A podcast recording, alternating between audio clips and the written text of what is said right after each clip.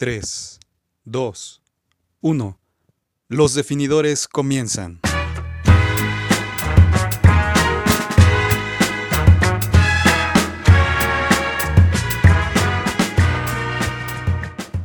Hola, ¿qué tal? Bienvenidos, bienvenidos a los definidores. Soy su amigo Luis Lozano en una emisión, emisión nueva y diferente en lo que tenemos una nueva entrevista.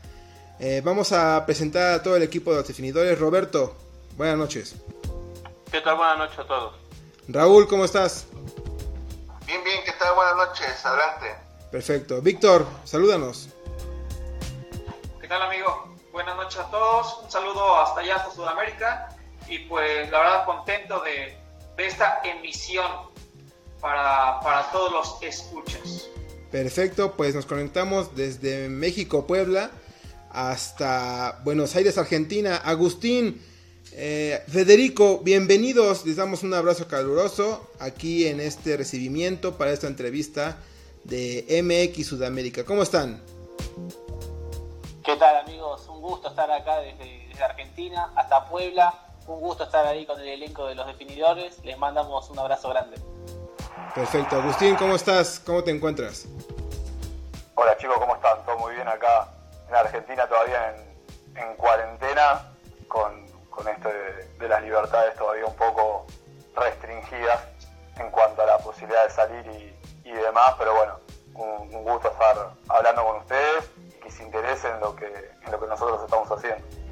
Perfecto, pues muchas gracias por aceptar esta invitación, esta entrevista que les queremos hacer de aquí de parte de los definidores. Y chicos, pues cuéntenos, queremos, nos interesa saber cómo es que inició este proyecto, eh, de dónde se conocen ustedes, eh, cómo es que decidieron hacer este proyecto. Eh, cuéntenos un poco.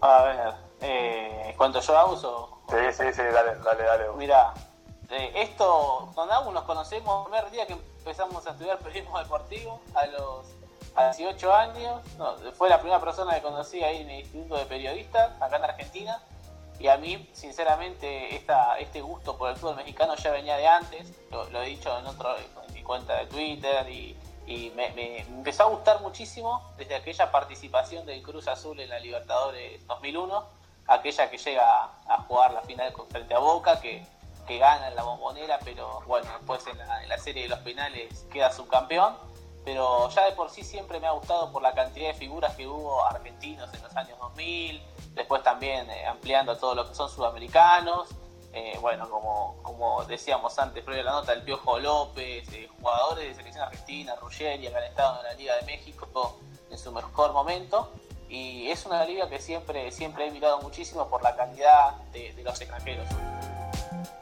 Muy bien, y Agustín, eh, ¿nos puedes platicar cómo es que se conocen, cómo es que abrieron este canal de YouTube? Bueno, obviamente Fede ya contó que donde nos, nos conocimos, que fue ahí en la Facu. Tenemos juntos, tuvimos juntos mucho tiempo un programa que se llamaba Café Veloz. No sé si ustedes conocen esa famosa frase de Maradona. Eh, bueno, hoy el programa todavía hacía al aire por, por streaming, salió mucho tiempo en sí. radio.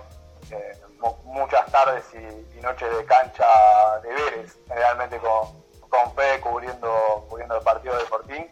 Y surgió, bueno, Fede, se, como dice, se metió en esto de, empezar a mostrar un poco lo que, lo que tanto le gustaba el fútbol, el fútbol mexicano. Y nosotros siempre hablamos tanto del fútbol mexicano como de la, de la MLS.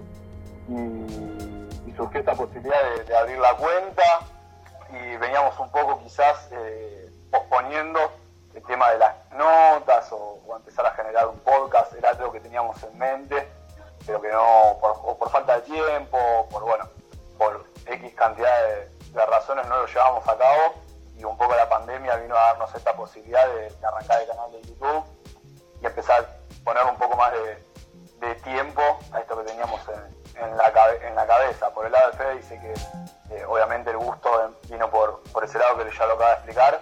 El mío vino desde que la primera vez, porque yo soy hincha de boca, estuvimos hablando un poco, un poco antes fuera de, antes de arrancar. Eh, el primer partido que yo veo de boca en la cancha fue Copa Libertadores, un partido en cancha de Vélez, porque Boca me parece que tenía suspendida la cancha, fue contra Atlas.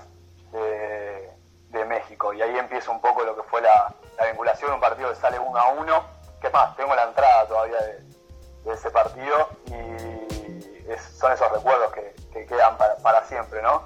Y es más, salió uno a uno, después del partido de vuelta Boca termina ganando 3 a 0 con un golazo de, Palermo, no sé si lo recuerdan, y, Martín ahí empezó un poco, Martín Palermo exactamente, eh, el gusto y el interés eh, por el fútbol, por su fútbol, y, después también por el paso de Bruno Marioni, otro jugador que también pasa, pasa por Boca, y todas fueron dos cosas que me fueron llevando, pero más que nada me terminó eh, metiendo de, lleno lo que fue el paso de Mauro Seri por León, un jugador que para mí en Boca no tuvo lugar y que si le hubiesen dado lugar eh, hubiese sido no el máximo goleador del club como Palermo, pero hubiese estado entre los dos, tres máximos goleadores seguro, porque es un jugador de una enorme calidad, que con tiempo y partidos en Boca hubiese explotado, y fue un poco lo que me terminó acercando a, me terminó de acercar a, una liga que, hoy la verdad nos gusta muchísimo, y con Fede siempre hablamos, no entendemos porque está fuera de la Libertadores.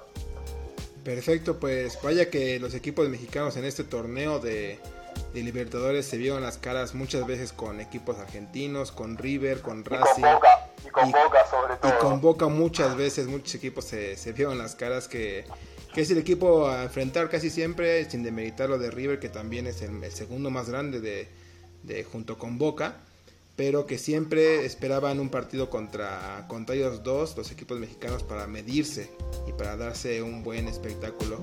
Y pues bueno, eh, gracias por compartirnos esto de qué es cómo iniciaron el proyecto, que, que siempre es bueno saber cómo es que inician estos estos grandes proyectos. Y pues bueno, tenemos unas preguntas. Eh, eh, Roberto, puedes iniciar. Vamos a hacerles unas preguntas. Eh, Agustín y Federico. Claro que sí. bueno, Agustín, Federico, yo quisiera preguntarles sobre el formato de la Liga Mexicana. ya que es muy similar en estos momentos con la Liga Argentina, ¿a ustedes les gusta el formato de torneos cortos? De cada seis meses. les comento porque ah, hace mucho tiempo acá en México tuvimos el formato largo a puntos, el tradicional, y terminando el, torneo largo, una, una, liguilla. Entonces, mi pregunta es esa, eh, ¿les gusta este formato o preferirían eh, el anterior eh, o el a puntos del campeón? A mí lo que, una de las cosas que siempre hablamos con Fede, uno de los atractivos que me parece tiene la Liga Mexicana, es esto de la liguilla.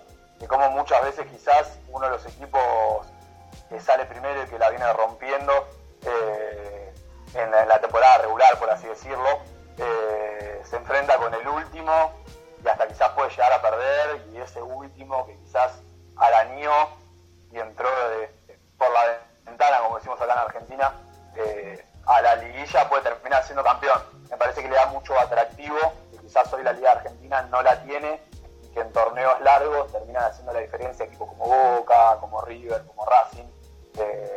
Lo lindo de los torneos cortos es esto, que cualquiera lo puede ganar. Y eh, más aún con el formato de, de la liguilla. Yo siempre, a mí siempre, pero esto es un gusto personal, me han gustado los torneos largos. Que quizás un torneo largo con una liguilla final formato de, torneo. Pero bueno, esto es algo, es un gusto personal, ¿no? Eh, obviamente. Pero sí, lo que me atrae mucho es este, estos playoffs, esta liguilla, como así, por llamarlo de alguna manera, como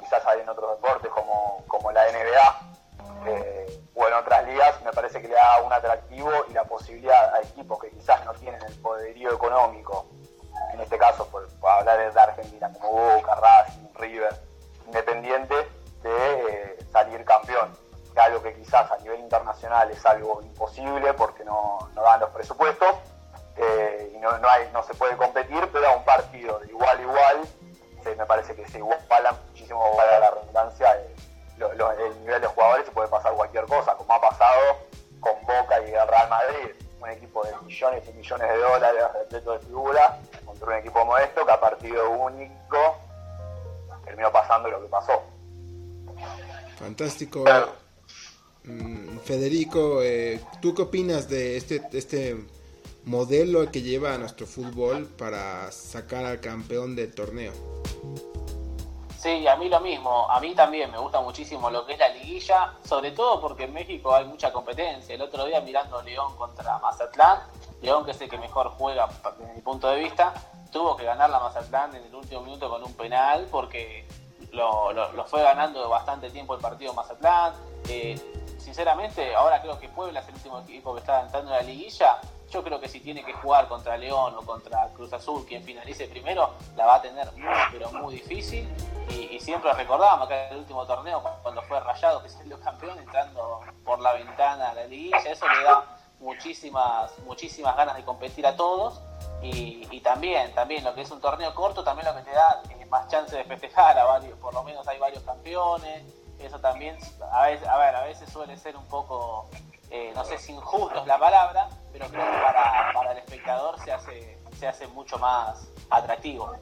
Sí, y lo que sí, y perdón que, que te corte Fede, lo que sí no estoy para nada de acuerdo, y ya prefiero decirlo de arranque, es con esta posibilidad de comprar la plaza para primera división.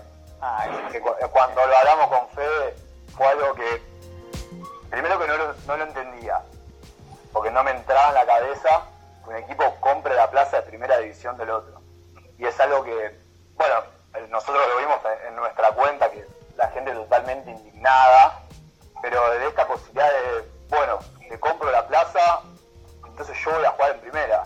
Entonces siempre terminamos recayendo en este círculo vicioso de que termina ganando el que tiene más plata. Entonces, eso es algo que, sí, que en su momento me, indignó muchísimo y me, me, imagino que ustedes también. Igualmente, igualmente es un terrible manejo el de nuestros de nuestro fútbol tanto de los presidentes o dueños de los equipos y, que lo acepte la federación. Eh, sin palabras, estoy de acuerdo.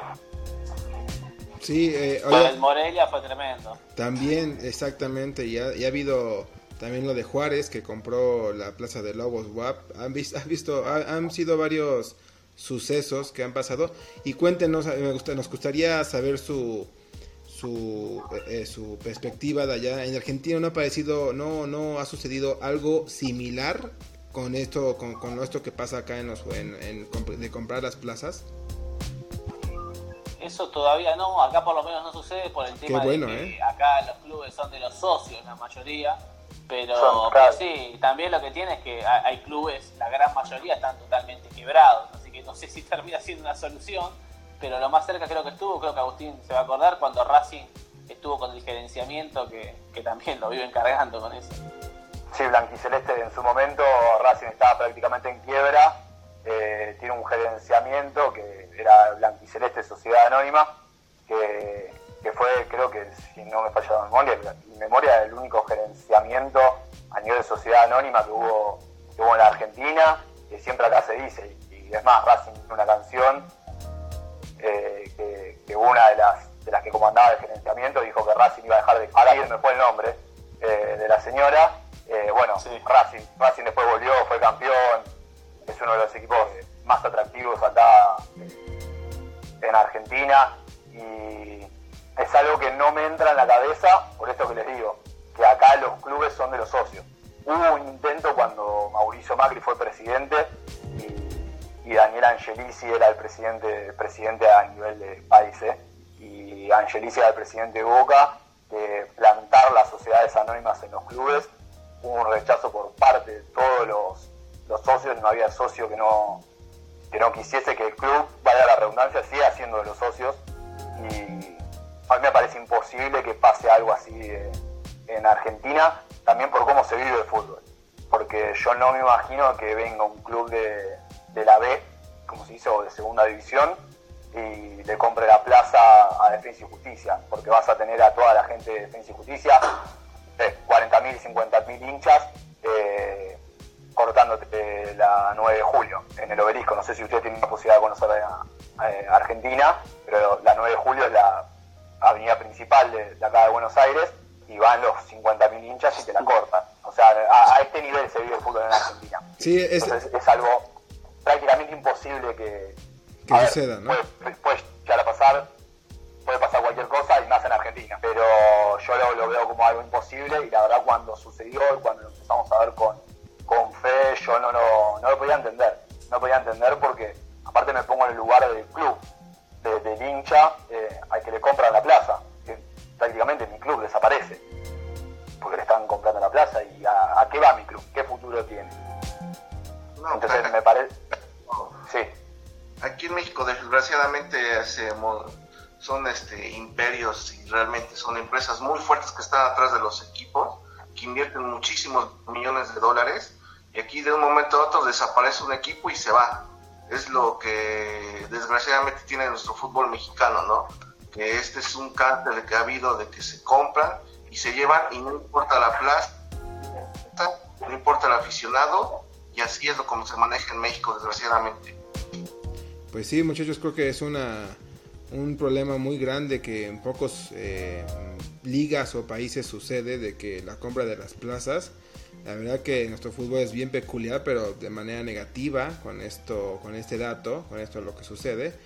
Y pues bueno también tenemos otra otra tomándote la palabra Raúl otra pregunta que le queremos hacer a MX Sudamérica Agustín, hace rato estaba tocando lo de Boselli. Este, yo tengo una pregunta. bueno, yo he, platicado con varios, este, bueno, argentinos también me los he encontrado, eh, y yo les preguntaba la perspectiva que tienen, independientemente de que ustedes sigan la, Liga MX, este, ¿qué opinión, eh, eh, así con sus conocidos, con otros este, colegas de ustedes, de la Liga MX? Porque este, es vitrina para el fútbol este, europeo, la Liga MX, digo, porque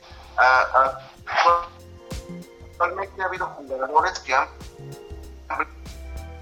brincado, llegan y se van a Europa.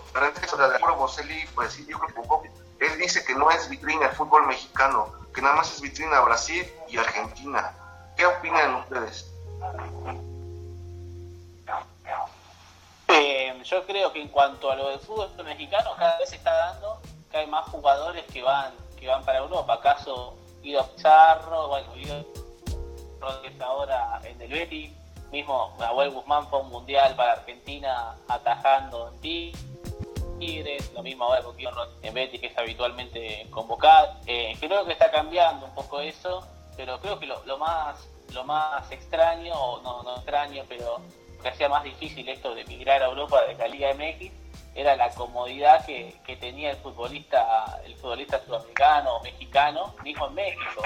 Muchas veces lo han dicho que, que, a ver, están muy, pero muy bien, los salarios son muy parecidos y creo que viviendo en un país como México, que la verdad es, muy, tiene bastantes parecidos culturales a los nuestros, también desde la comodidad no, no se les hace el deseo de, ir a Europa, creo que puede pasar más por, por ese lado. Maravilloso. Sí, y yo, yo también, por, lo que, por, lo que, veo, más allá de lo que dice Fede, es sobre la posibilidad también de dar el salto y jugar un mundial de clubes. Que quizás hoy para, para los equipos eh, sudamericanos está algo complicado porque hay que ganar la Copa Libertadores y es la única posibilidad que hay de, de jugar el mundial de clubes. Y más allá de todo lo que dice Fede, de buen fútbol, de, lo, cómo que puede llegar a estar en, las ciudades, de, lo económico también, es la, esa posibilidad de, ganar la, la, Conca Champions y jugar el, Mundial de Clubes con el predominio que hay en los equipos mexicanos en, dicha competición. me parece que eso también es un, punto que suman los, los jugadores sudamericanos y argentinos más que nada y algo que evalúan a la hora de, ir al país. Perfecto, sí, pues a, pesar de todo, han venido muchos argentinos en la última eh, décadas, en la de 2010 para, para acá, han venido muchos argentinos y han podido dar el salto, ya hablaban ahí de Guido Rodríguez, también Guido Pizarro que fue a Sevilla, eh, ahorita también Marchesín que se va a Loporto, han, ha, habido un poco de, de, visión en los equipos europeos para voltear acá a México, ¿no?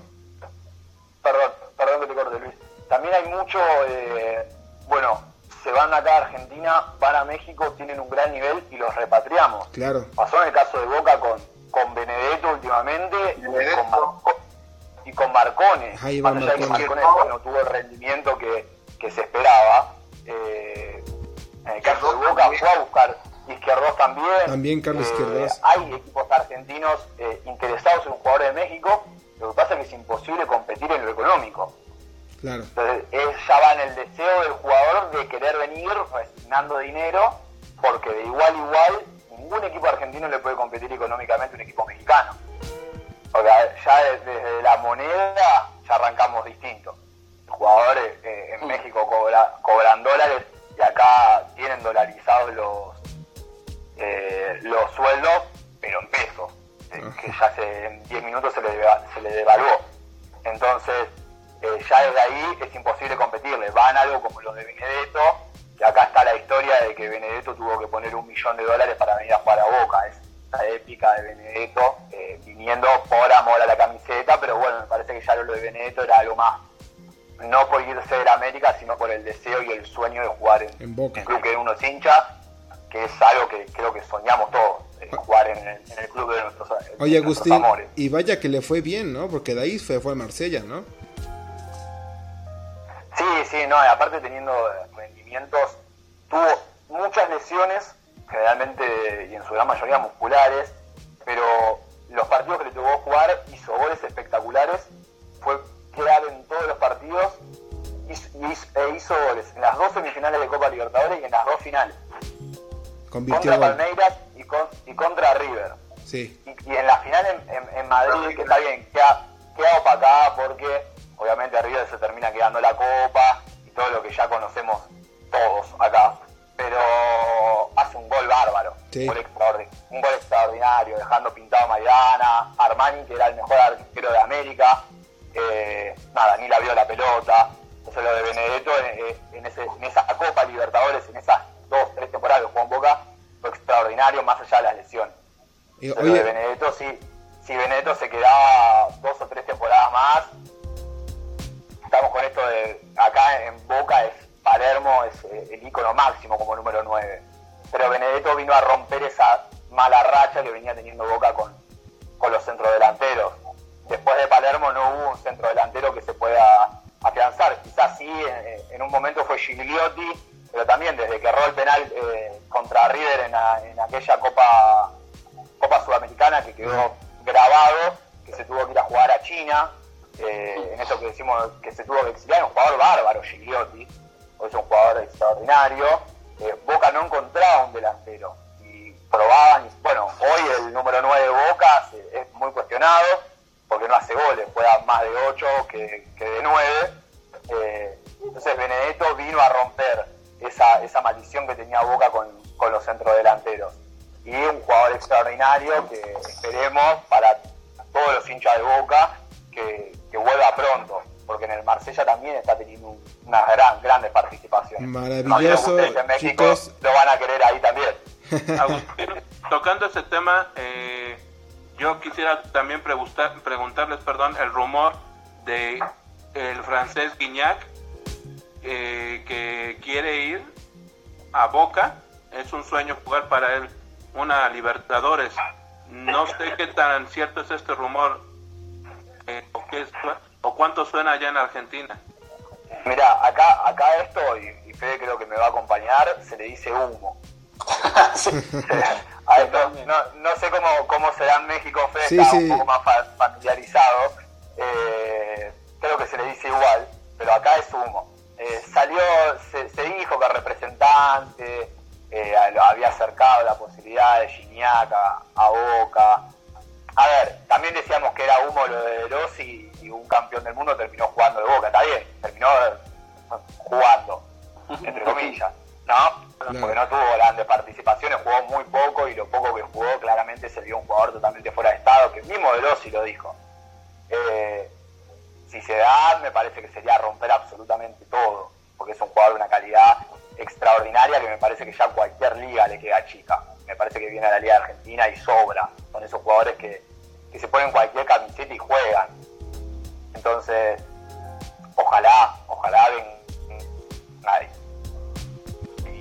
venga Boca, ojalá es un deseo, pero me parece que no, que es más eh, este, la necesidad de que lleguen grandes jugadores y después no terminan llegando pasa siempre. Quizás a ustedes les llega desde acá, del medio de Argentina, eh, lo, bueno, lo de Gignac, eh, eh, el mismo Chupete Suazo, Chupete Suazo que ya debe estar retirado, ya no sé qué está haciendo Chupete Suazo, te ha abierto una librería en Chile, no sé qué estará haciendo. Está jugando. Eh, ¿Está jugando? Está jugando Sí. Chupete, fenómeno. Pero todos los mercados de pase hace 10 años que Chupete Suazo va a ser jugador de Boca. Y aparte se lo asegura. Nuevo jugador de Boca. Y así han pasado cientos, miles de jugadores. Gaitán, pero no, no sé si lo, lo tiene Nicolás Gaitán. Nico, Nico. Nico Gaitán. Nico Gaitán, Nico Gaitán eh, también hace 10 mercados de pase que estaba volviendo a Boca. Y no vuelve. Rodrigo Palacio lo mismo. Entonces, son jugadores de, de una eh, enorme trayectoria. eh, de un, bueno, en el caso de Gignac, un gran presente. Pero la posibilidad de que venga, yo- eh, volvemos a lo mismo. Es de que el jugador se levante un día y diga, quiero jugar en Boca. Porque después Boca no puede competir en salario, Boca no puede competir en estilo de vida porque obviamente no es el mismo estilo de vida que está que va a tener en México que que va a tener acá en Argentina y más en Boca más allá de que Boca sea un club a nivel mundial y es una burbuja fuera de todos los equipos del fútbol argentino pero yo no me lo imagino a Gignac en la cancha de Defensa y Justicia en la cancha de Argentino Junior con todo el respeto que tengo con Defensa y Justicia de Argentino Junior ¿eh? pero Gran, no sé. gran semillero de Argentina, ¿eh? Sí Argentino Junior sí y bueno Juan Román Riquelme Diego. Maradona Nada más. eh, ahí Sorín. nada más ni nada menos Sorín también salió de ahí, ¿no? El lateral Juan, izquierdo. eh, eh, Juan, el Juan Pizorín, hay cientos de, Redondo. de jugadores que han salido de, de- de argentinos. Claro. Pero bueno, me parece que es más humo, una, un deseo, quizás sí del jugador, que yo lo he escuchado en alguna que otra eh, entrevista que ha dicho que le gustaría jugar en Boca, pero del dicho al hecho, Hay a que trecho. pase, yo, lo- yo- exactamente, hay un largo trecho. Yo lo veo complicado. Dios quiera, Pero Dios quiera porque ¿tendrá será el un poder jugador económico bárbaro. Boca? ¿Tendrá el poder económico Boca? Porque según yo lo que No. estaba viendo en 90 minutos de fútbol, no recuerdo quién lo había dicho ahí con el pollo, que Boca sí le puede, puede sí le puede este, competir este, a- para traer a, a Guiñac. Por eso no ha ido, yo creo. Porque No puede ser, sería, ¿no? No. sería más No, por Boca- gusto, Boca ¿no? le, Boca no le puede no le puede competir a nadie hoy económicamente. Eh, se habla mucho de, de lo que ha dejado Daniel Angelici, eh, que también se habla tanto de, de, de Angelici por todo el blindaje mediático que ha tenido. Eh, pero no dejó el club, como se dice, con tanto superávit económico. En Boca hoy hay, auditorías para ver cuánto es lo que realmente dejó.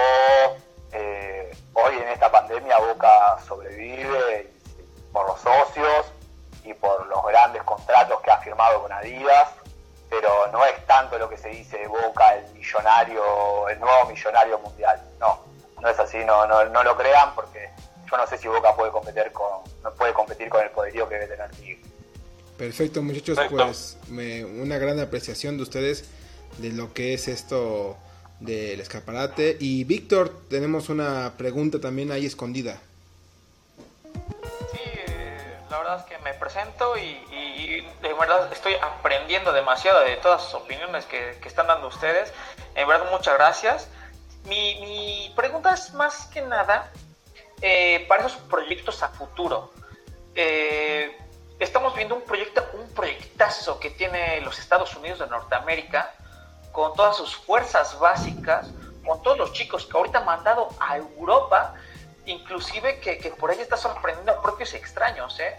Entonces mi pregunta en concreto para, para, para preguntar, ¿cómo ven ustedes el manejo de fuerzas básicas allá en Argentina?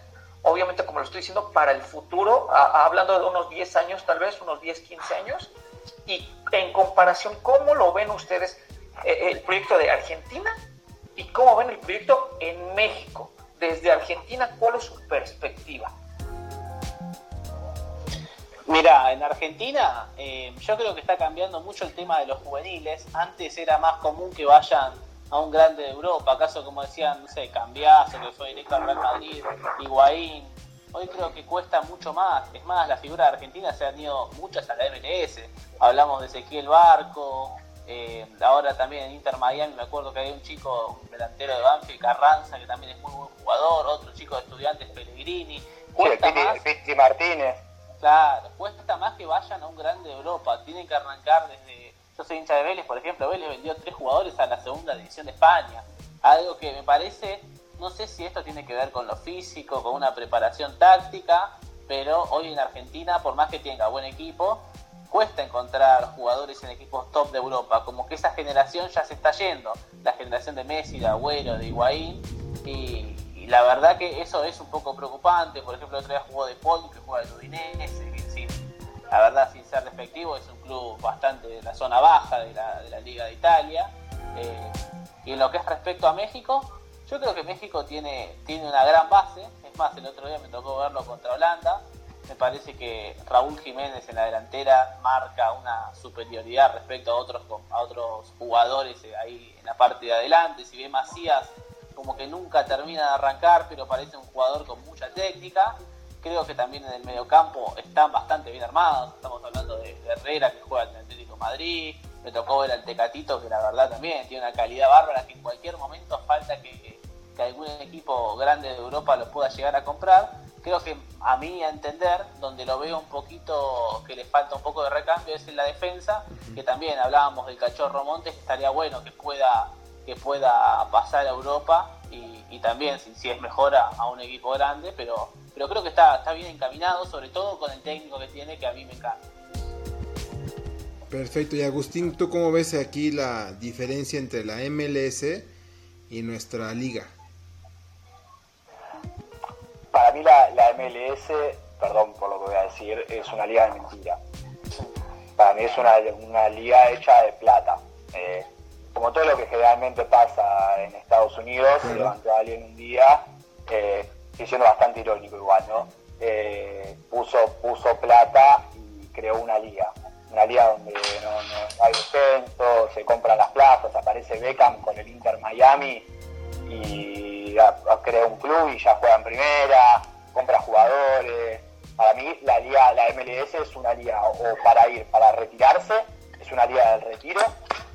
O, bueno, ha pasado, no sé si lo han visto, en New York City, una bandera de nuestro club no es para venir a retirarse. Y estaban creo que Lampard y Pirlo eh, con, un bastón. Eh, creo que los únicos que se toman en serio la liga son los hinchas, eh, que obviamente deben ser pasionales como, como lo es acá en Argentina, como lo, son en, México, pero me parece que es una liga o para ir a retirarse o para hacer dólares. Eh, la Liga de México sí me parece una liga seria. Eh, una liga seria que está a la altura de la Liga Argentina, de cualquier liga de, Sudamérica, de la Liga brasileña, con lo raras que son las ligas brasileñas, con el brasileirado, cientos millones de, ligas estaduales. Bueno, me parece que es una liga que compite con cualquiera de Sudamérica, ¿por qué no con, las ligas también del, mundo? A mí la MLS es una liga que realmente no me gusta, he tratado de ver partidos, la verdad no me, ha, no me han gustado, he visto muchos partidos de Dorados eh, en México, y te digo que son mucho más atractivos de la, Liga de Segunda División de México que los partidos de la MLS. Eh, entonces, a mí eh, esto es una apreciación personal, la liga de Estados Unidos no me gusta, he visto cientos y cientos de partidos, porque bueno, porque uno le gusta ver los Pirlo, a Ibrahimovic cuando jugaba en, Los Ángeles Galaxy, bueno, ahora en Los Ángeles Galaxy está Pavón, está eh, Guillermo Barros Esqueloto, eh, hay nombres que te atraen a verla, pero no hay fútbol. Eh, siempre hablamos con Fe hace una semana de Pavón se hizo una jugada que se pasó a. Los Ángeles Galaxy iban empatando 1 a 1, final del partido. Pavón hace toda una jugada, se pasa todo un equipo, tira el centro atrás. Y no me acuerdo quién era el jugador que nada, patea afuera, pero ni siquiera se esfuerza por llegar a patear. Nada. Me parece una liga donde o, vas a retirarte o vas a hacer plata. En eh, Coca Champions se ve mucho esto. En México lo sí, pasa por la liga. ¿Cuánto hace que un equipo de la MLS no gana una Coca, una Coca Champions? Sí. Muchos años. Quizás después, después, si te fijas cuáles son los equipos que terminan haciendo un poco de pelea, bueno, el caso del Atlanta United, que ahí dentro de todo era un club nuevo, que tuvo un proyecto, llevó a Gerardo Martino, que, para mí es un gran técnico, un técnico que, me encanta, un técnico que ojalá y lamento que se haya ido a la selección argentina, porque es lo mejor que le podría haber pasado la continuidad de Gerardo Martino y esa idea de juego que tenía.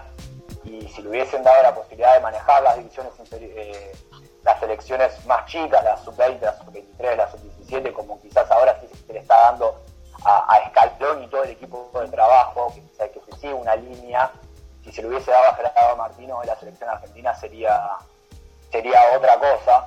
Eh, y ha formado un equipo con muchos jugadores sudamericanos y, le ha ido bien y es un equipo que ha jugado muy bien al fútbol, pero porque fue un equipo y una franquicia que se la tomó en serio. Después me parece que sí, sigue siendo medio un chiste la, liga de la MLS, es algo que a mí no me gusta. También Toronto FC cuando llegó a la final contra, eh, contra Chivas, ahí eliminó a Cruz Azul, eliminó a América, Tayayo a Sebastián Jovinko, Michael Bradley, Josie Altidor.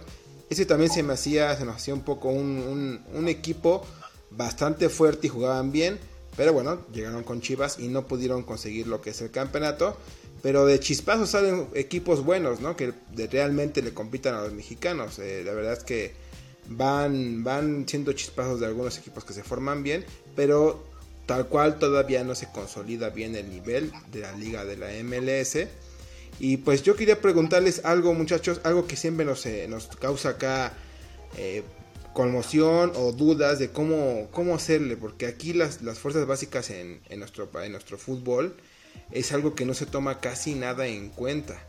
Y muchos recriminan o marcan la balanza que esto es por tantos extranjeros que se permite en nuestra liga. En comparación con la de Argentina, eh, pues eh, exportan demasiados jugadores a lo que es eh, Europa, ¿no? cada año yo, yo estoy seguro que un puñado de jugadores se va a Europa. Pero ustedes cómo allá, cómo manejan las fuerzas básicas, qué importancia le dan allá en los equipos como Argentinos Junior, como Independiente tal vez, el mayor ganador de la Copa Libertadores.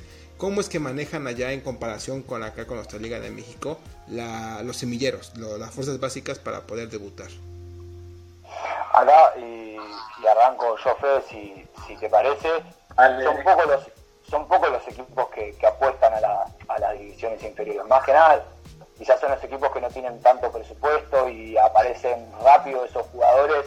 Eh, bueno, en el caso de Argentinos Juniors, ahora eh, estos últimos años ha tenido una camada, bueno, todos los, hermanos, los, hermanos McAllister, eh, ha tenido una camada de, jugadores eh, quizás surgidos de divisiones inferiores que dan ese salto a, Europa sin la necesidad de pasar por un equipo grande acá del país.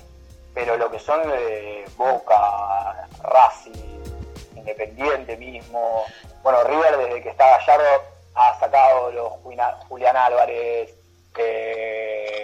ahora no se me viene, bueno, Martínez Cuarta, Montiel, ha tenido jugadores importantes que hoy forman parte del once titular, eh, a los que le ha dado proyección y son jugadores que hoy tendría que estar jugando en Europa. Craneviter mismo, que no ha tenido eh, un buen paso con el, por el Zenit, pero en River era el 5 de la selección y proyectaba ser ese gran 5 que estaba necesitando la selección argentina.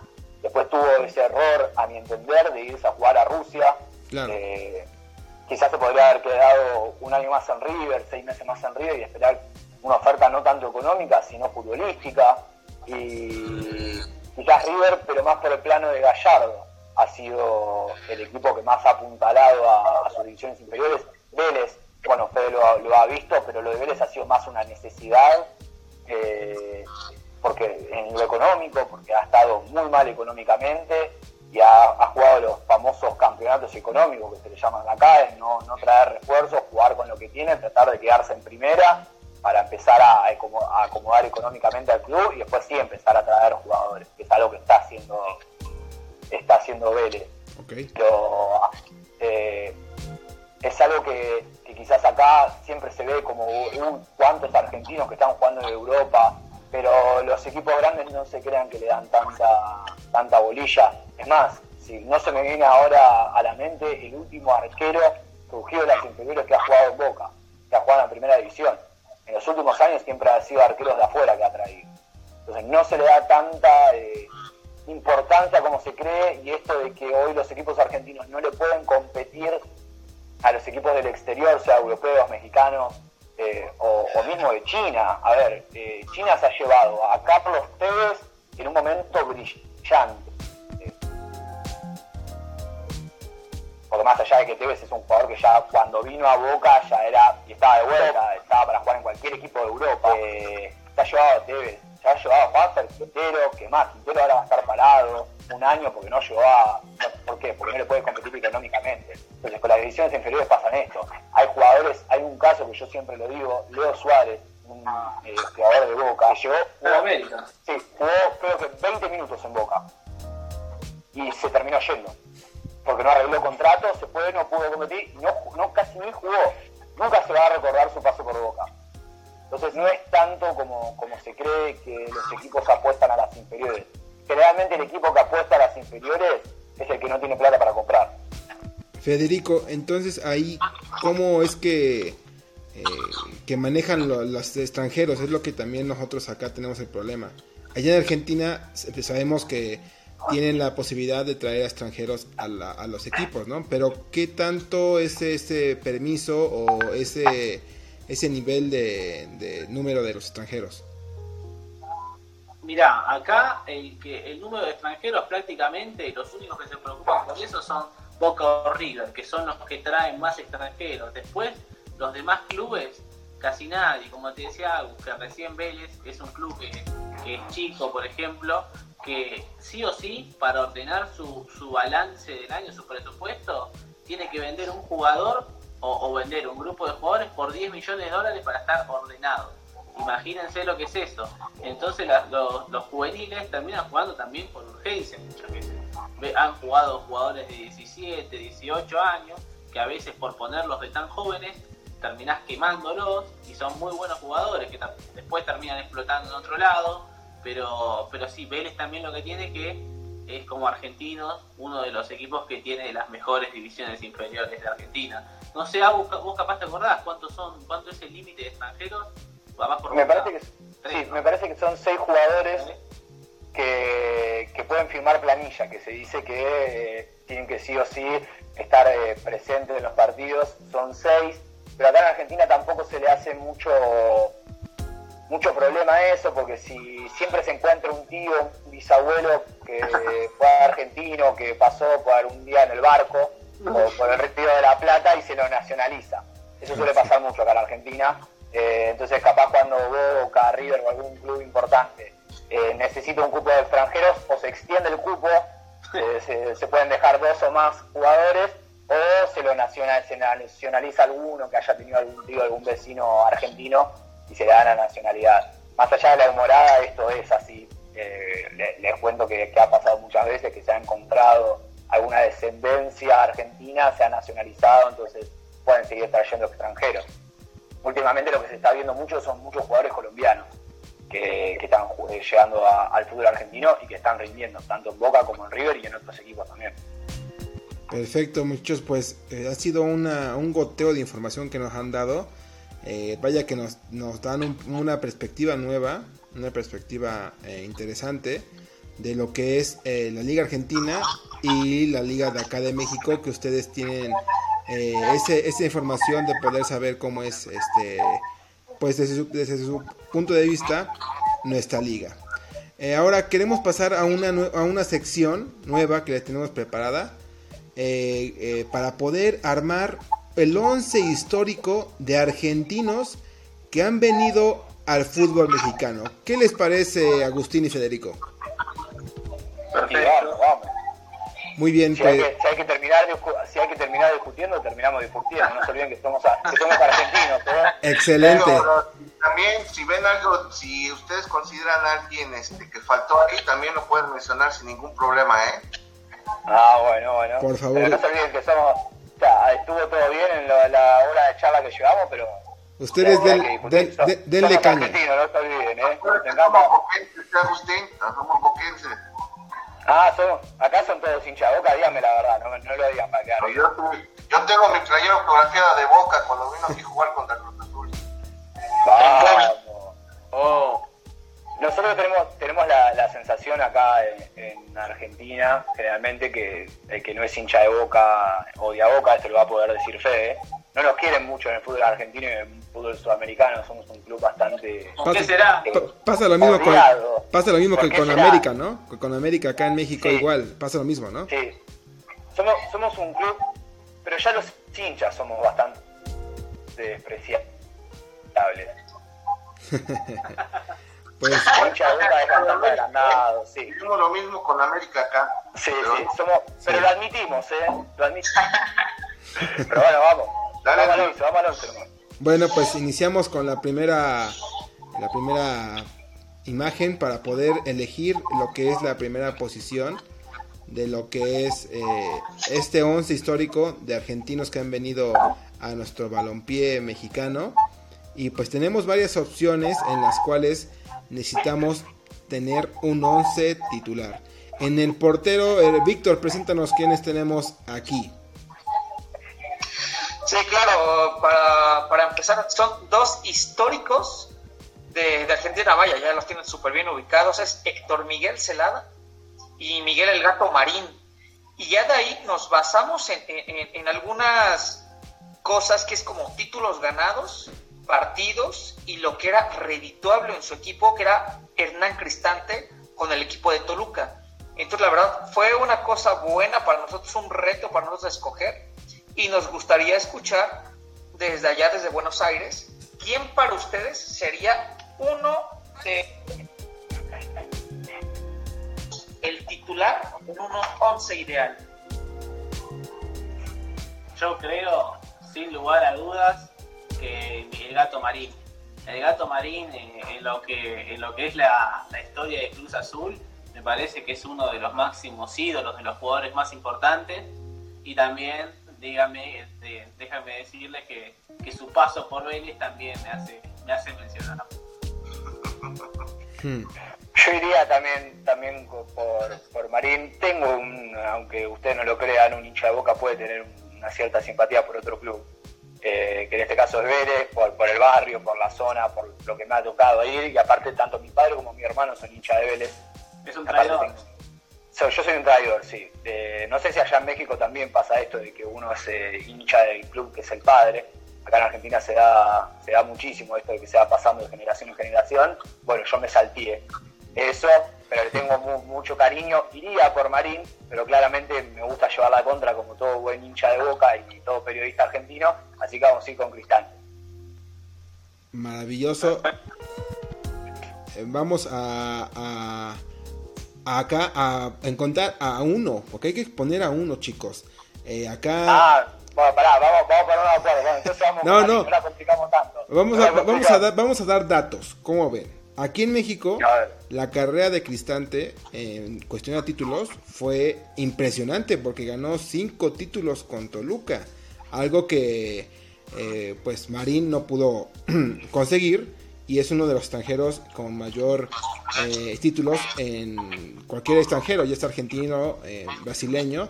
Entonces por esa parte yo creo que es de considerar mucho lo de la carrera de Cristante, aparte de que formó parte de un Toluca y es espectacular con Vic- Vicente Sánchez, José Saturnino Cardoso, entre otros. Eh, Raúl, Roberto, ustedes eh, ayúdenos acá a dar una opinión de lo que son Celada y Marín. Celada y Marín, realmente los dos son campeones, de, o sea, multicampeones, lo ganaron todos los, no- entre, entre Cruz Azul y Américas entre los 80s, 90s, o sea, campeón de campeones, títulos, o sea, son multi, múltiples campeones. Es muy difícil para mí entre Celada y Marín, la verdad. Digo, Cristante es un histórico, pero para mí yo creo que Celada y Marín están arriba, un escalón arriba, para mí.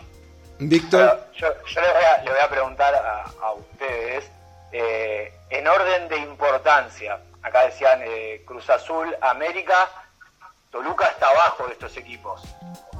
sí, ¿verdad? sí. Sí, Está- a pesar de... Entonces me parece que eso, que eso le da un poquito más de valor a lo que fue, fue Cristante. Quizás ser multicampeón en un equipo donde quizás no había tanto poderío como Cruz Azul y, y América. Por, por eso quizás yo lo, lo, lo elegiría. Claro, ¿eh? Sí, llegó un equipo que no era, no era importante. Excelente punto. Sí, sí, era, era, era un jugador, era un equipo que no resaltaba tanto en lo que eran los cuatro grandes, ¿no? Cruz Azul, Chivas, América y Pumas. Y con esta gran institución que armaron, este gran equipo, pudieron conseguir cosas maravillosas y tener uno de los equipos aquí en, México de los más ganadores en títulos de ligas. Pero bueno, Roberto, aquí ayúdanos a elegir entre estos porteros. Mira, a mí me gusta mucho eh, el punto que acaba de, darnos este, compañero y, yo también eh, estaba con Marín, pero con este punto que nos acaba de dar Agustín, eh, yo, yo creo que nos vamos a ir por Cristante. Perfecto, muchos pues por votación unánime vamos a dejar a Cristante como el titular de los mejores porteros que han venido al fútbol mexicano. ¿Qué te parece? No, bueno.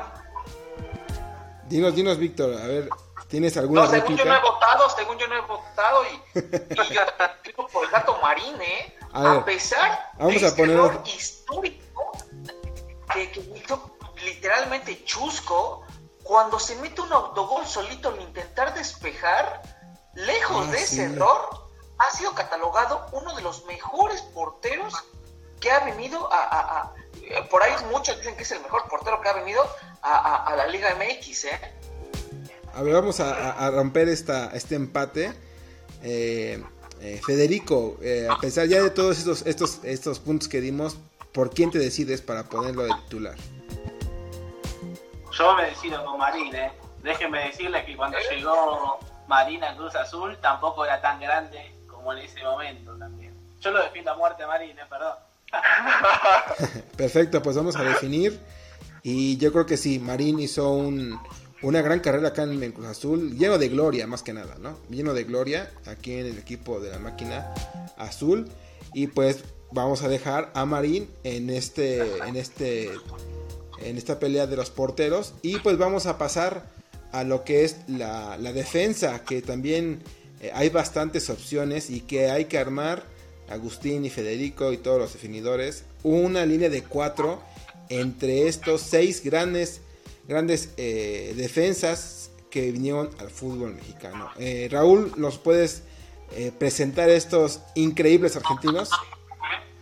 Bueno, tenemos a lo que es Batanta, Osvaldo Batocleti, Pablo Lavallén, Diego Coca, Ruggeri y Federico Lusenhoff.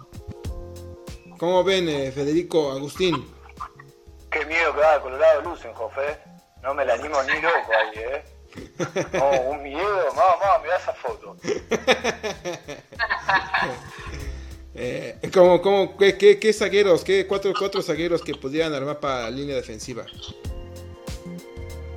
Y yo, eh, por lo menos, primero pongo a Ruggeri. Por más de que el paso en América no haya sido tan, importante, sí, sí, sin duda. Eh, Ruggeri no puede faltar. Y otro que también ha hecho una muy, muy buena carrera en México es Basanta, que también me gustaría, me gustaría que esté. Eh, y después, desde mi punto de vista, eh, pondría a Valle, que lo que hizo Nata también fue muy bueno. Estoy, me falta ese lugarcito, no sé qué opina, me falta ese para mí. A ver, Agustín, ayúdenos con el otro. a ver, y me dejó, me lo pasa, me dejó afuera de Colorado Luce. Yo solo por esa cara lo tengo que poner al titular.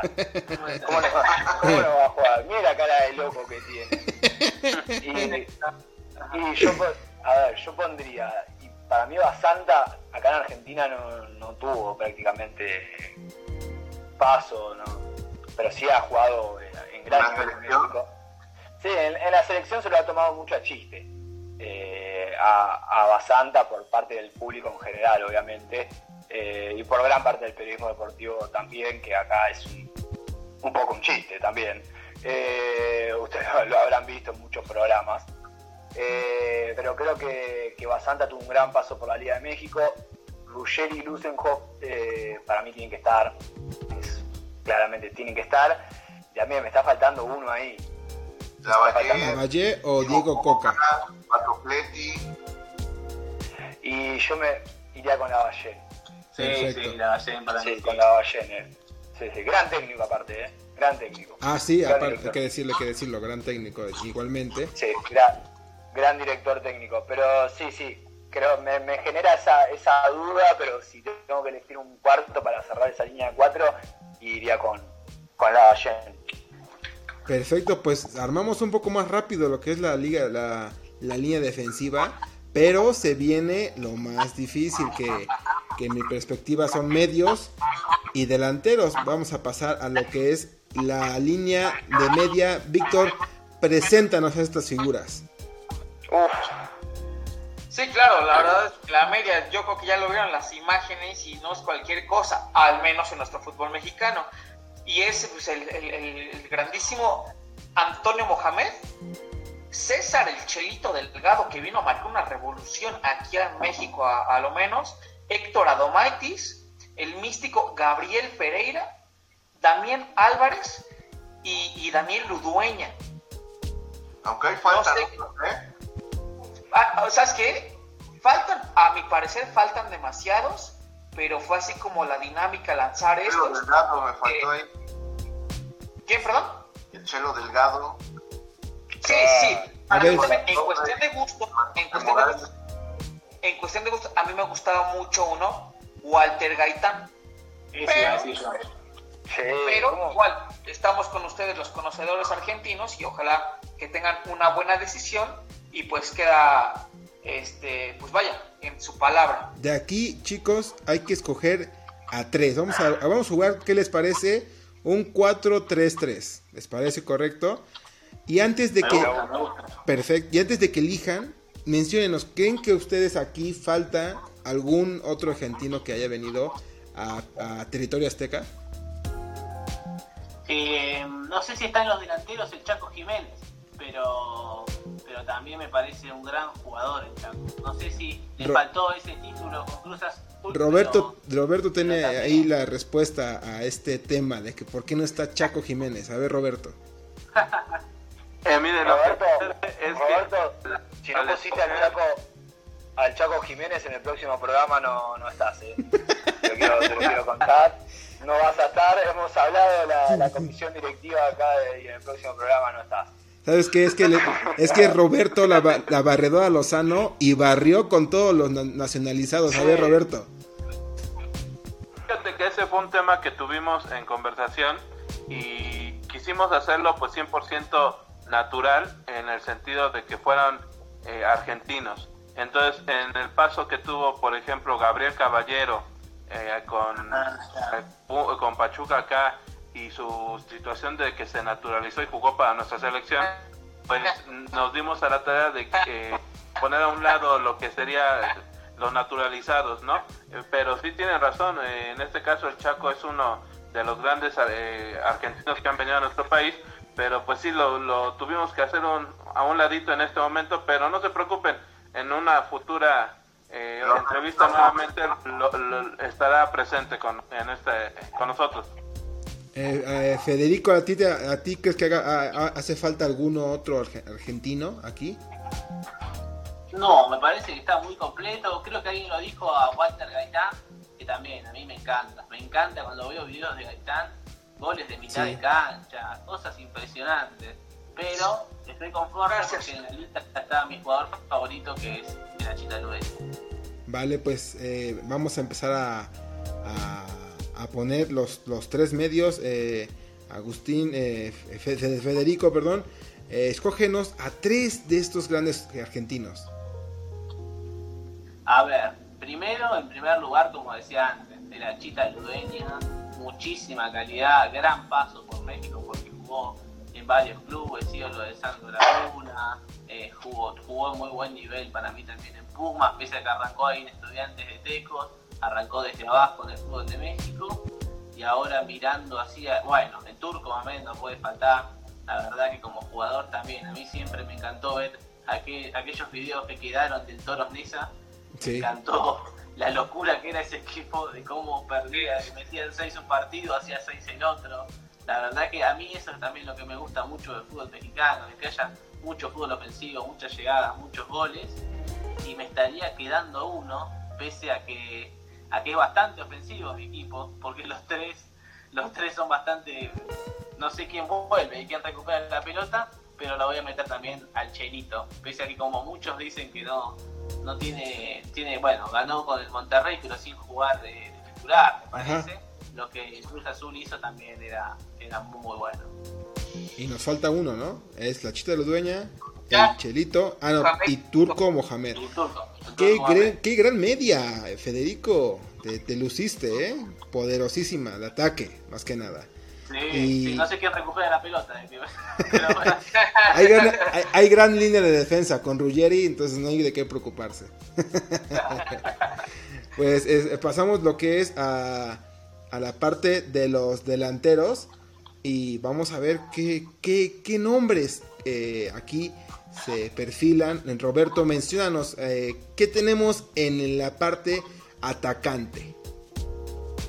Mira, pues nosotros elegimos eh, a Mauro Boselli, Bruno Marioni, Piojo López, por ahí, ahorita pensándolo, ¿sabes qué, Fede?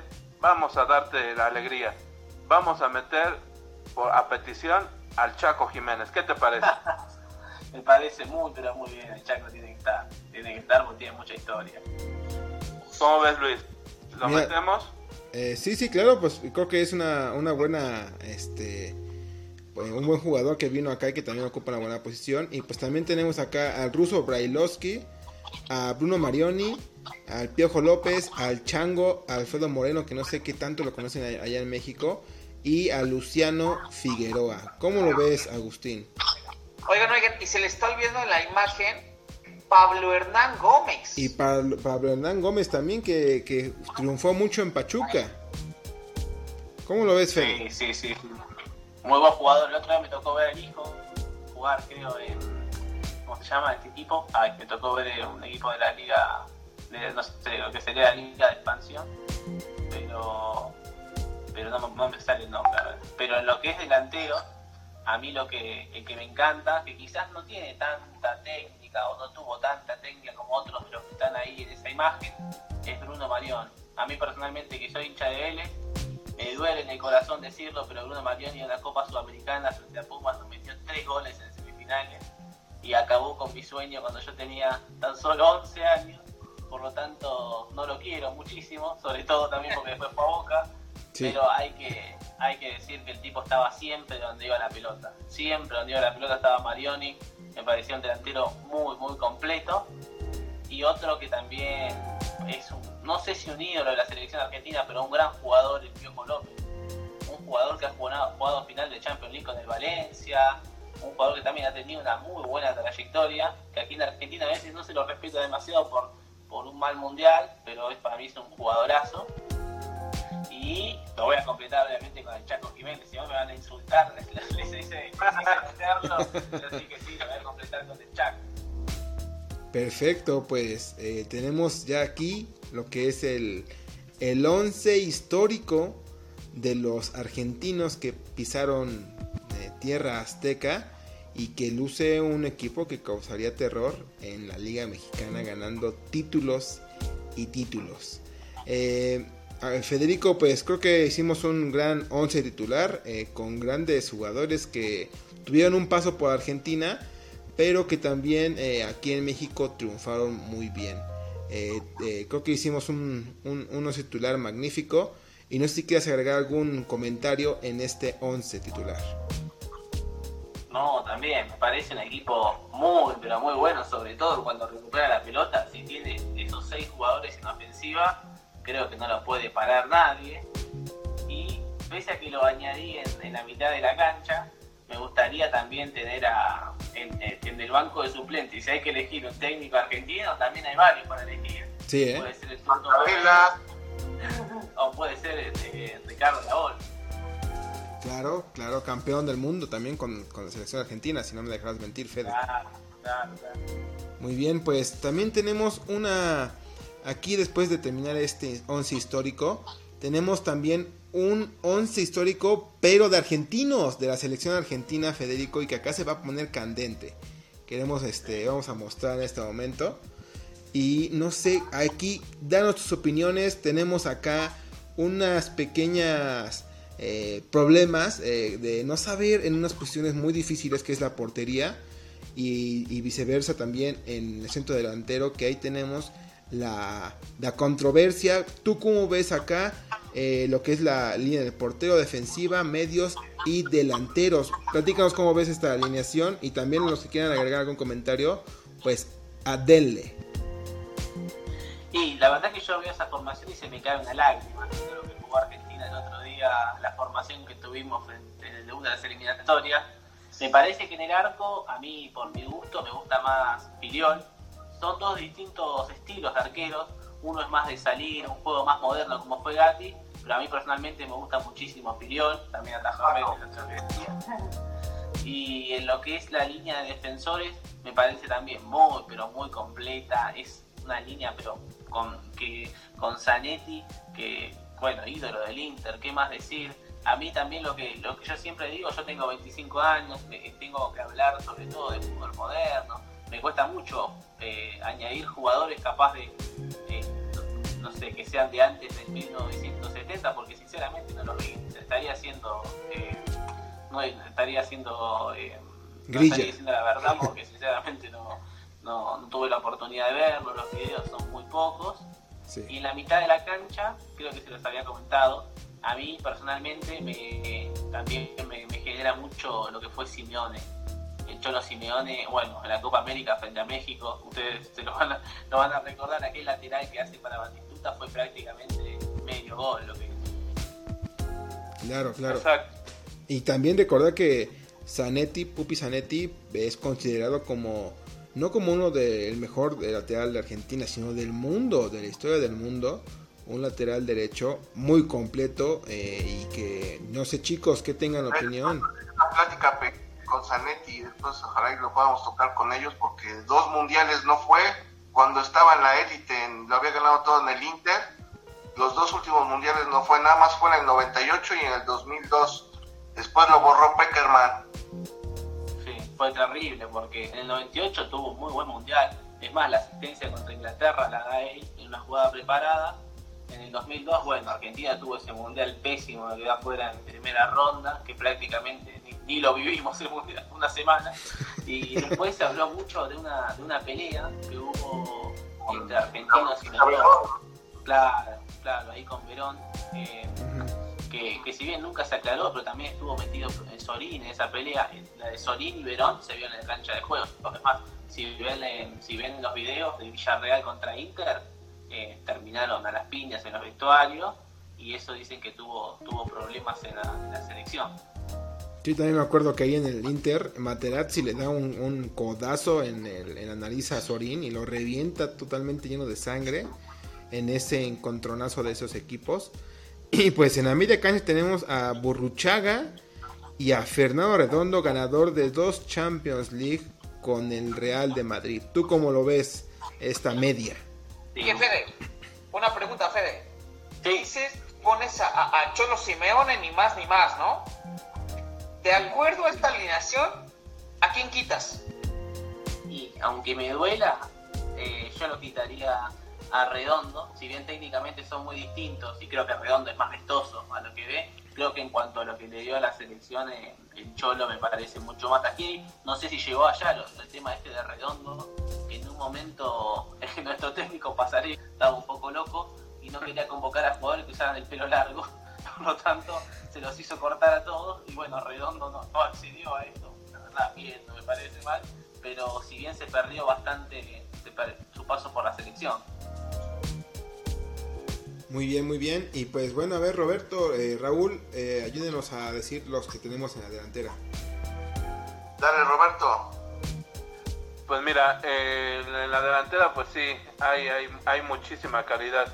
Y no me dejarás mentir, Fede, tienen a los dos mejores jugadores del mundo. y en historia me parece. Al Diego, Messi y por ahí el Mario Kempes también jugadoras. Raúl, ayúdame, por favor. Sí, definitivamente aquí teníamos una pequeña controversia porque decíamos de que de lo de Kempes con Batistuta, ¿no? Eh, no sé, digo, salvo tu mejor opinión, eh, lo de Kempes fue un adelantado a su tiempo eh, y de ahí yo vi, bueno, por lo que yo creo fue la escuela de Canilla, de Crespo, de Batistuta, del Piojo, Entonces, este, yo pondría a Kempes un pasito adelante. Digo que Batistuta es un histórico, es el máximo goleador, pero Kempes sí era, yo creo que un poco más. No sé tu opinión, ¿cómo ves? Sí, Federico, esa es la que, Coincido. la que nos causó más, más controversia, la- el centro delantero. Hay que decir que también Batistuta eh, tenía el récord de máximo goleador de la, de la Argentina antes de que llegara Lionel, Andrés Messi, ¿no? Tú ahí que, ¿cómo? ayúdanos a, a este, este debate porque es muy fuerte. Eh, sí, yo coincido, eh, a ver que está teniendo el nombre, con Raúl.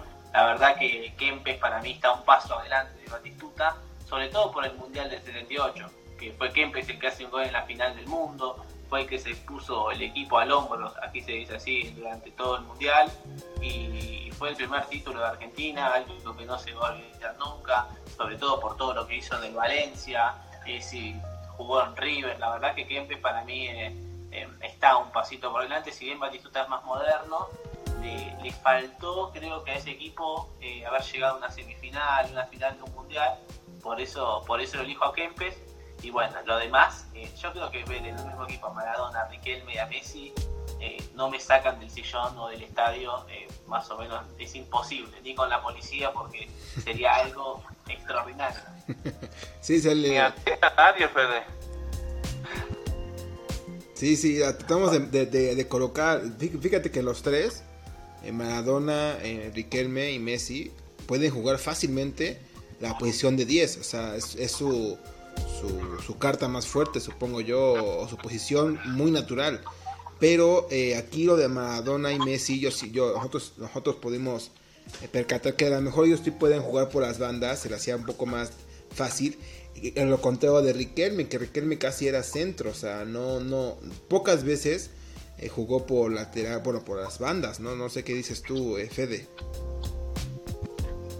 Sí, aquí está la anécdota que, que Van Gaal en el Barcelona lo hacía jugar por las bandas y Riquelme solo se iba para el medio y así fue que Van Gaal lo, lo, lo echó prácticamente del Barcelona al Villarreal.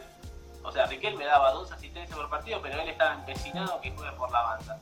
Y bueno, así, así terminó yéndose del Villarreal al Villarreal, lo llevó a una final de Champions, algo, a una semifinal de Champions, perdón, que termina perdiendo con el Arsenal pero, pero sí, Riquelme es un jugador con una técnica que, que creo eh, podría haber llegado más a, a de lo que fue. Claro, claro, pues este... Yo, yo quisiera preguntarte, antes de terminar este gran once histórico, eh, de un portero que jugó el Mundial de Italia 90 argentino, que para mí eh, fue una, una sensación, no sé, fue un atractivo por el cual dije, no, increíble este portero, el ataja penales, Sergio Goicochea, que no, tu, bueno, no, no tuvo una gran historia en la selección eh, de trascendente, pero ese mundial y, y la semifinal contra Italia en Nápoles, eh, increíble, para mí eso me maravilló, no sé, ¿tú, tú recuerdas esto? Sí, cómo no. Aparte, no sé si saben cómo llegó Bencochea al arco de Argentina. Argentina tenía el arquero titular que fue campeón en el 86, que en ese momento atajaba con... Claro, Bufido, que el titular, atajaba con un anillo. Y entrenando, se le enganchó con la red del arco de la portería y casi pierde un dedo. Eh, creo que lo terminó perdiendo o algo así. El suplente, que era Islas, que en su momento también estuvo en México, eh, El no León. quiso ser suplente, El León. entonces no fue al Mundial y terminó atajando Goicochea, que, que la casualidad Argentina terminó pa- pasando cuartos de final y semifinales por penales, diciéndole Es correcto. sí. Muy bien. eh, acá hacemos una pequeña. Una, unos nombres que pueden tal vez faltar para todo lo que es los espectadores. Pues nombrar también a Pablito Aymar, eh, Juan Sebastián Verón, que también estuvo ahí. Hay eh, muchos. sí, hay bastantes todavía. eh, también, no sé, aquí, eh, eh, Agustín, quería que tú me, tú me ayudaras en esta. Aparecí, ¡Boom! aparecí, perdón, perdón, En, la- perdón. en el mejor Aparecí momento, en el como- mejor momento, Agustín. En el mejor momento, como la luz mala, un producto de. Hemos vuelto. Muy Hemos vuelto, no sé si Fede le llegó a decir, pero acá estamos, acá estamos, Sí, perdón. perfecto. ¿Y ¿Tú eh, incluirías en, eh, en los defensas históricos a Gabriel Heinze, eh, que estuvo con el Manchester Oh, United? Justo, justo. En el United. a Hayes, me imagino que, que a Fede se le ha de hecho, dijo, ¿por qué no está Agustín acá? Eh, Yo tengo, tengo una debilidad por Heinze, por el Heinze jugador y por el Heinze técnico. Para mí es un, es un grandísimo jugador y mejor técnico. Eh, lo que pasa es que la defensa argentina ha tenido grandes defensores, eh, tanto defensores centrales como laterales. Pero su, la- su, su trayectoria, Agustín, en Manchester United fue campeón de Champions League y también fue al Real Madrid. O sea, no, no, no pocos jugadores pueden Sí, presumir un gran bagaje eh, en grandes equipos, ¿no? Sí, ha jugado, ha jugado en, en la Roma, en el Olympique de Marsella. Correcto. Eh, ha tenido una gran trayectoria. Yo tengo una debilidad por Heinze. Yo lo pondría, pero hasta de aguatero se hace falta. Si ¿Tan nos mal? falta un 9, lo pongo, lo pongo a Heinze. ¿Tan mal? Pasa que, bueno, eh, ha tenido, la, la selección ha tenido grandes jugadores. Oye, No Agustín. en el 11, pero eh, como suplente seguro, ¿eh? Ok, Como oye, suplente va. oye, Agustín, y de Walter Samuel, que también eh, fue pareja muy buena con el, el Inter, con Pupi Zanetti. eh, ahí, eh, a él, ¿qué, a él qué le, qué le puedes eh, decir de, de- Champions. Ganó Champions también, este... Sí, no. Un, un enorme jugador, pero no, yo no lo pondría entre el 11 definitivo de, de la selección. Por esto que decimos que también en esos puestos Argentina ha tenido eh, grandísimos jugadores. Solo por decir dos, eh, Ruggeri y Pasarela. Solo por nombrar dos. Eh, entonces me parece que quizás no estaría, que es un grandísimo jugador con una carrera extraordinaria. Sí, pero no, no sé si estaría en el 11. Ok, y por las bandas, ah, platicábamos ahorita, creo que no hay discusión, ¿verdad? Juan Pablo Sorín izquierda y Popi Zanetti por derecha, ¿no? Sería la, la, la, la, la, defensiva. Y pues bueno, también... El hombre, el hombre que no envejece. Ah, sí. Siempre, siempre tuvo 40 años el Pupi Zanetti. Eh, nació, Ajá, sí, sí, sí, con correcto. 40 años y se quedó ahí. Pues sí, muchachos, algunos comentarios que quisieran eh, eh, decir antes de que cerremos esta gran, este gran eh, episodio, eh, muchachos, muchas gracias. Bueno, No, mire, Muchísimas, muchísimas Perdón. gracias a... Sí, sí, escucho, escucho. Perdón, este, Agustín, yo quería preguntarles, y esta es una eh, inquietud que tengo y, y quisiera que ustedes tocaran este tema. Si Lionel Messi gana eh, su último mundial en Qatar, ¿lo podrían considerar ya más grande que Maradona? Esa pregunta. Caló bastante. ¿Lo decís vos o lo digo yo? Te, te- te aventó una piedra, No, Agustín. eh. Eh, eh. Eh, mirá, me pasó la, la pelota a mí, pero para mí, para mí, para mí, lo de Maradona en la selección, eh, más allá de cualquier cosa, otro tema que se hable, yo creo que lo de Maradona en la selección es, es insuperable. A ver, creo que lo que pasó en, en México, allí en 1986, nunca más se va a poder dar. Sí. O sea, la, esa previa al partido con Inglaterra, lo que fue el partido con Inglaterra, que en las semifinales vaya contra Vélez que haga los dos goles y que en la final del mundo el- la asistencia al último gol también la de él, creo que no, no va a pasar en muchísimo tiempo. Entonces es, es un poco más de nos- nostalgia lo que es lo de lo de pues, el gusto de Maradona que por Messi, más por, por la historia que, que tiene Maradona, más por lo que puede hacer Messi. Yo creo que es más por el tema selección. Yo creo que es más por el tema selección. Quizás la carrera, bueno, no, quizás no, a nivel clubes creo que la de Messi, eh, a cuanto a trofeos, a, valores de oro, todo, todo es superior, a goles también. Eh, a ver, Maradona en su carrera ha tenido va- varias, varios, bueno, errores, no sé si llamarlo errores, pero sí, que le han quitado quizás eh, años de fútbol, que Messi se ha cuidado muchísimo, como se ve, pero para mí lo de Maradona en cuanto a la selección y a con los compañeros que tuvo también, que quizás no era el mejor nivel, sobre todo si veamos dónde jugaban esos compañeros, no nunca vi un jugador marcar tanta diferencia en un campo de juego como en ese mundial.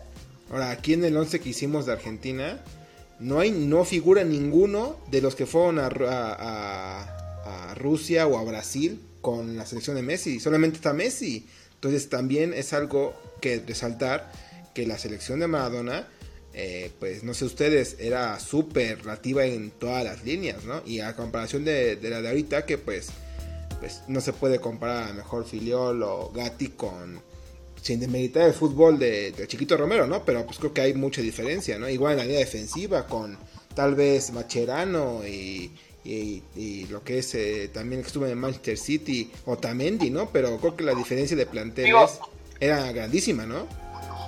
Perdón, si me permites, si me permites, estamos con los especialistas desde Buenos Aires y así, pero voy a dar mi pequeña gran opinión y que acaba de decir algo súper cierto, Fede, ¿eh?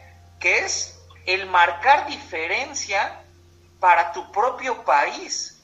Y yo creo que, que, a pesar de los jugadores que rodeaban al Diego, yo creo que, que tú los hacías marcar una gran diferencia, tal cual que salió campeón, ¿eh?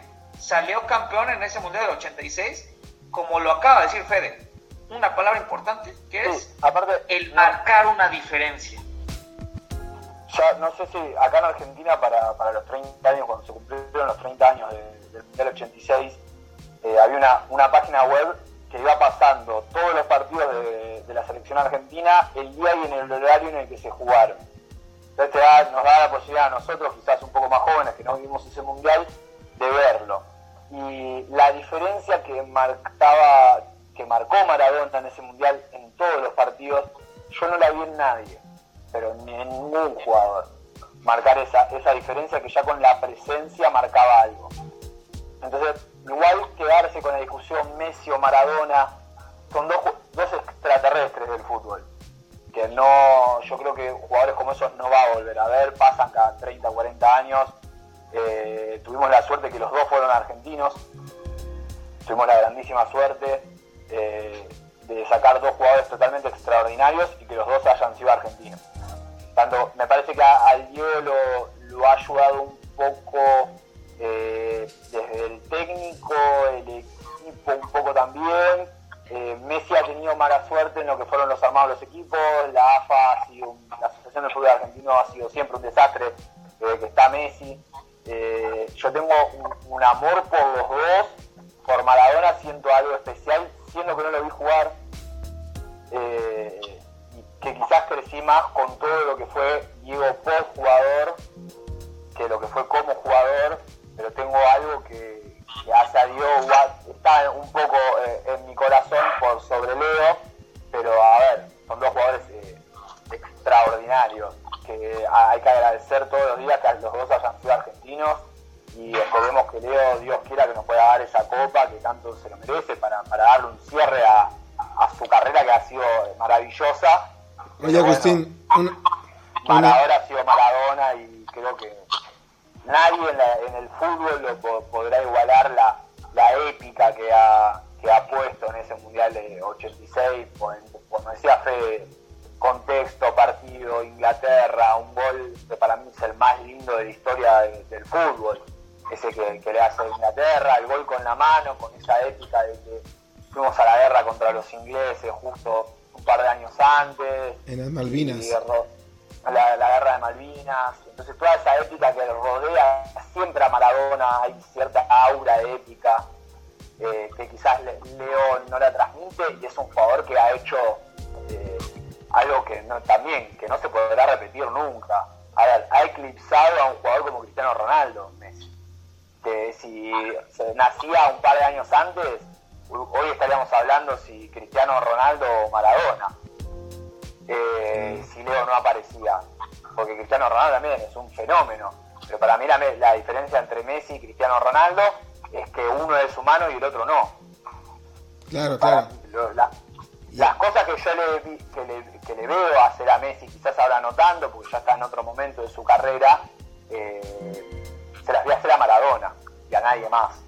Eh, me parece que Cristiano es otro tipo de jugador. Y a pesar de, que Cristiano no, mm, por, decir algo, Messi fue, eh, nació para jugar fútbol y Cristiano nació para ser un atleta, pero aún así sin tener el talento Cristiano Ronaldo, ha hecho tanto para poderle competir de manera muy, muy honorable a Leo Messi. ¿eh? Hubo momentos en que fue mejor que él en, por varios años. Pero... Yo no sé si, yo no sé si a ustedes les, gusta el tenis, pero para hacer una analogía, me parece que eh, Cristiano Ronaldo eh, sería un, un Rafa Nadal y Messi sería Federer. Eh, por la elegancia, por, por lo que representa Federer, y al lado tiene un animal, una bestia, que si no hubiese existido Federer, sería el top de la historia, Sí. pero está Federer. Yo creo que Oye, con, oye. Cristiano, con Cristiano Ronaldo y Messi pasa eso. Sí, pasa Cristiano igual. Ronaldo es un animal, es un superatleta, es un ganador, es una- un animal en cuanto a goles, en cuanto a juego, en cuanto a títulos también. Y mentalidad, y con mentalidad. eh, con todo, ha jugado, no sé, 8 o 9 temporadas con Real Madrid, ahora no tengo, no recuerdo el número, eh, siempre al primer nivel. Hoy está, está en la Juventus quizás cumpliendo otro rol. eh, ha jugado en el, en el Manchester United también, eh, ha variado en equipos que quizás Messi no, siempre se ha quedado eh, en el. Barcelona.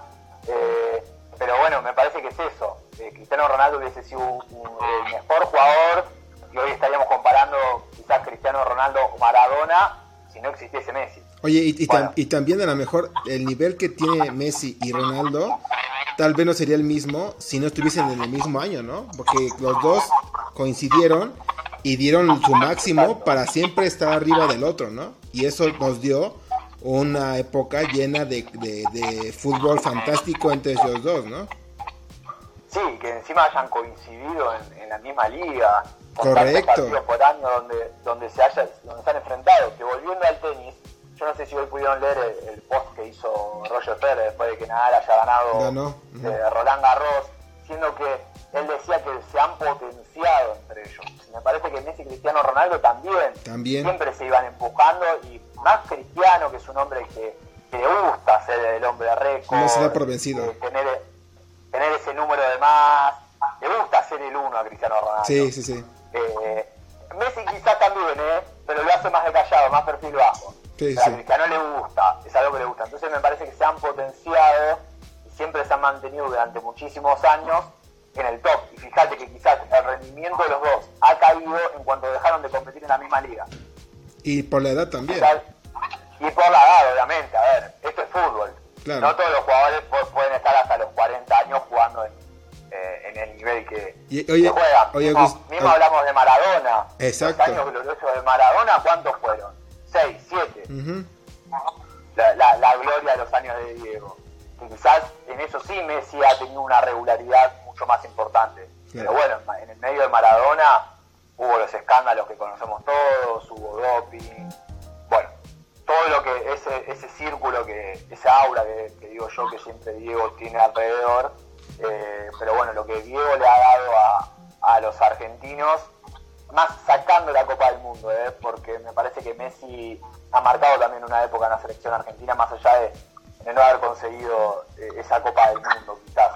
Eh, pero lo que Diego ha marcado en el corazón de la gente, me parece que no sé si alguien lo va a poder repetir, pero eso de que acá en Argentina Messi no se lo quiere es mentira, es mentira. Tenés, obviamente, siempre, acá, se lo llama el cabeza de termo, se le dice, a- quizás al obstinado, hay en todos lados, hay en todos los países. Allá en México también hay jugadores que deben ser indiscutibles y se los deben discutir desde la prensa. y Quizás lo hace por show, porque no les da una nota, eh, porque no les cae simpático. Bueno, obviamente acá a Messi se le ha pegado de la prensa y de la gente, obviamente. Pero que eso que acá en Argentina no se lo quiera Messi y es mentira. Pero bueno, siempre existió esa comparación de Messi o Maradona en vez de quedarnos con que Messi y Maradona. Perfecto. Yo creo que ese, si tengo que dar un cierre es ese, Messi y Maradona.